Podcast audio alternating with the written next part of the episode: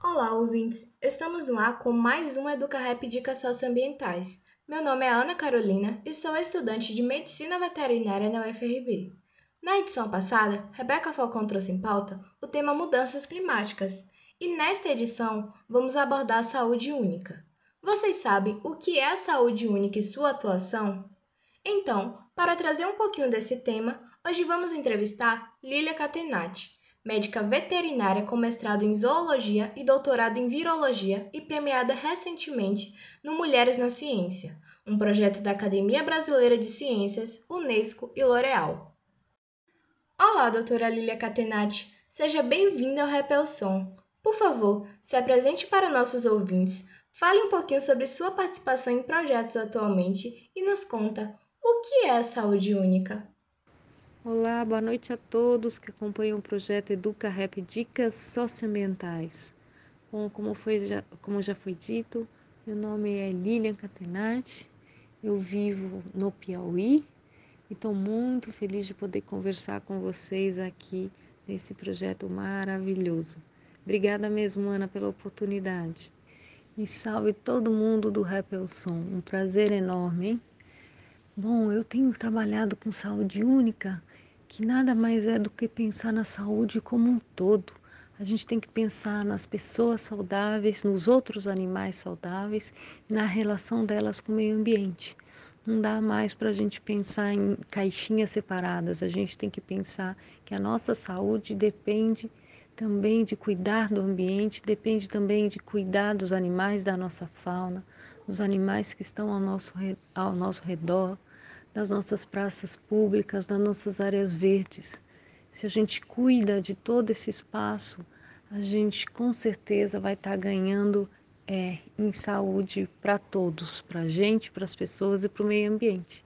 É isso que eu venho fazendo já há algum tempo na minha vida, é, trabalhando com comunidades, trabalhando em é, comunidades rurais, trabalhando em áreas de fazenda, trabalhando em áreas de mata e colocando essa ideia de que a gente realmente tem que pensar na saúde de uma forma integrada, de uma forma é, conjunta mesmo.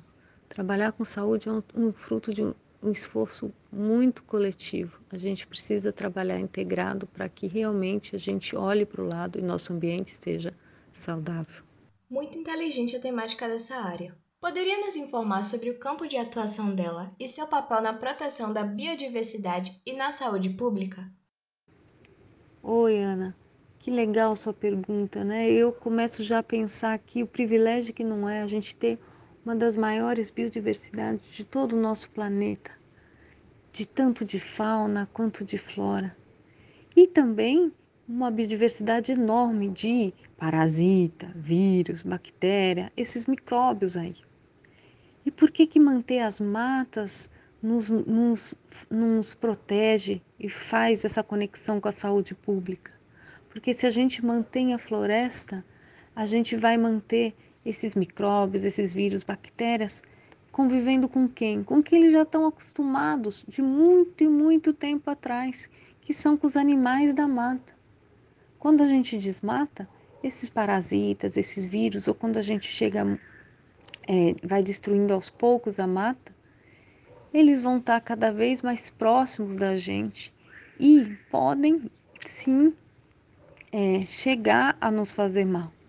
Agora, se a gente já tem reservatório, se ele já tem o ciclo de vida dos parasitas, onde quem ele vai viver numa onde ele vai viver numa ave silvestre e tudo mais, a preferência sempre vai ser para os bichos da mata, desses vírus, dessas bactérias. É por isso que é muito importante a gente manter a nossa biodiversidade para a gente manter a nossa saúde.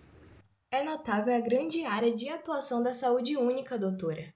E remetendo a isso e levando em conta que fatores tais como a expansão da atividade industrial e ocupação de áreas ambientais por humanos interferem na atuação de vocês, profissionais, como realizam o papel de instruir a todos e assim evitar mais impactos no ecossistema?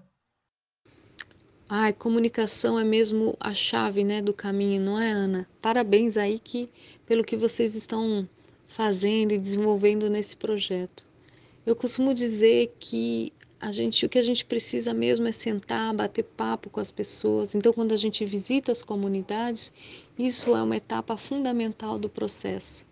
Então, no trabalho que a gente faz aí na Bahia, é, a gente costuma ir nas escolas, a gente costuma conversar com as pessoas e levar o nosso material de campo a gente leva, a gente estuda as doenças que são transmitidas por mosquito, como dengue, zika, chikungunya, febre amarela e etc.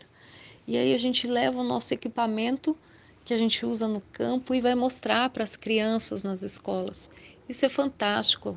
Então, é, poder mostrar para elas o que a gente faz, como que a gente pode descobrir um vírus na barriga de um mosquito, como é feito todo esse processo, é, aonde eu tenho que guardar o material, eles olharem os mosquitos com uma lupa e ver a diversidade de mosquitos que é, podem causar um problema para a gente.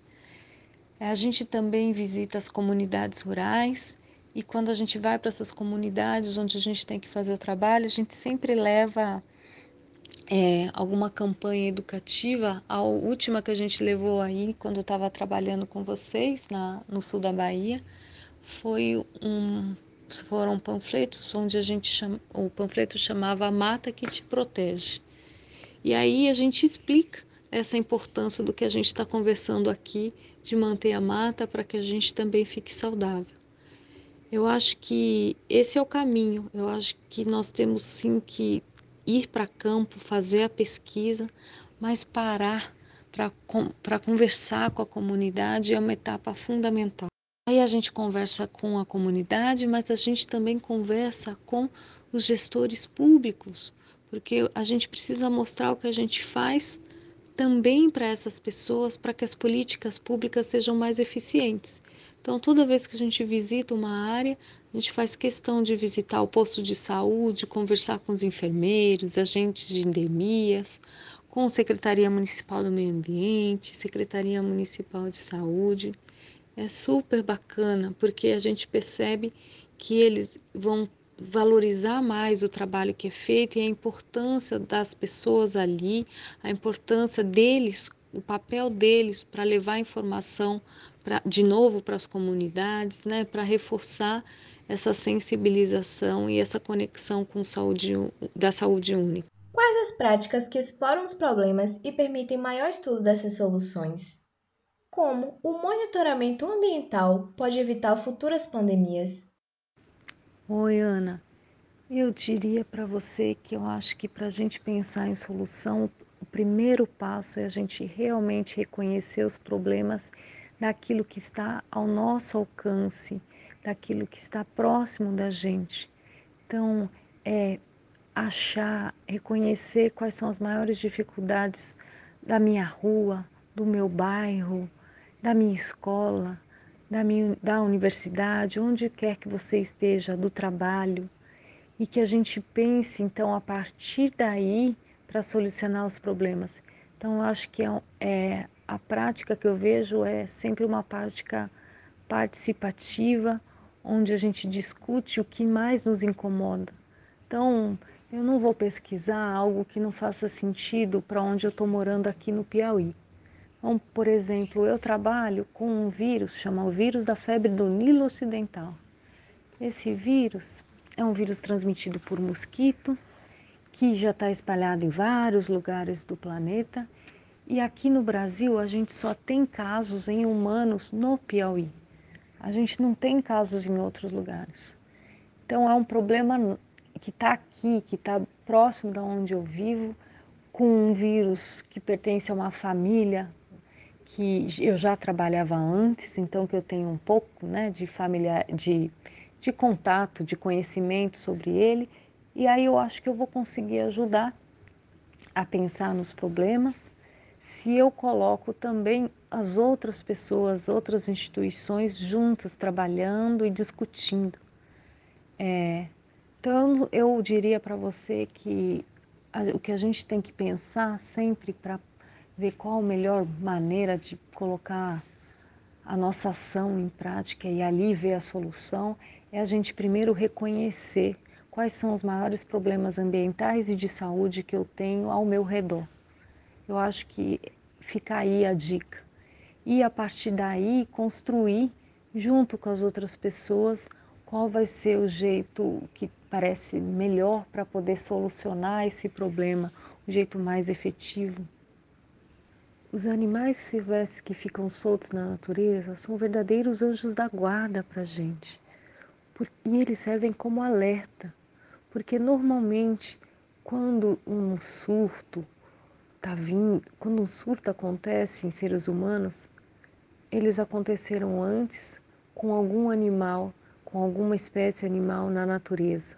Então, se eu encontro animais doentes da nossa fauna numa área de mata ou próximo da gente, eu já tenho que ficar alerta. Pode ser que seja um vírus, mas pode ser que seja também um rio poluído. E se esse rio está poluído, se vai fazer mal para o bicho, vai fazer mal para mim também. Então, esses bichos funcionam como alerta. Fazer monitoramento é usá-los como sentinelas e prevenir surtos e doenças em humanos. Obrigada pela resposta, doutora. E para finalizar, para vocês profissionais, qual o papel do cidadão na saúde única para o equilíbrio do ecossistema e conservação da nossa biodiversidade? Sabe, Ana, eu acho que todo cidadão tem o direito de viver em um ambiente saudável e tem o dever de cuidar do ambiente que o cerca. Porque e se ele entende que se ele faz isso, ele está se protegendo e protegendo os familiares, os amigos, as pessoas que ele gosta e que estão ao redor dele, eu acho que esse vai ser o passo para a gente conseguir cada vez mais sensibilizar as pessoas e evitar com que a gente fique vivendo tempos sombrios como esses que a gente viveu e vive ainda durante essa pandemia. Então, eu espero que com essa entrevista aqui as pessoas possam pensar um pouquinho mais nos quintais que elas têm em casa, valorizar cada árvore que ali está, cada praça pública que ali está e as, as florestas e os fragmentos de mato.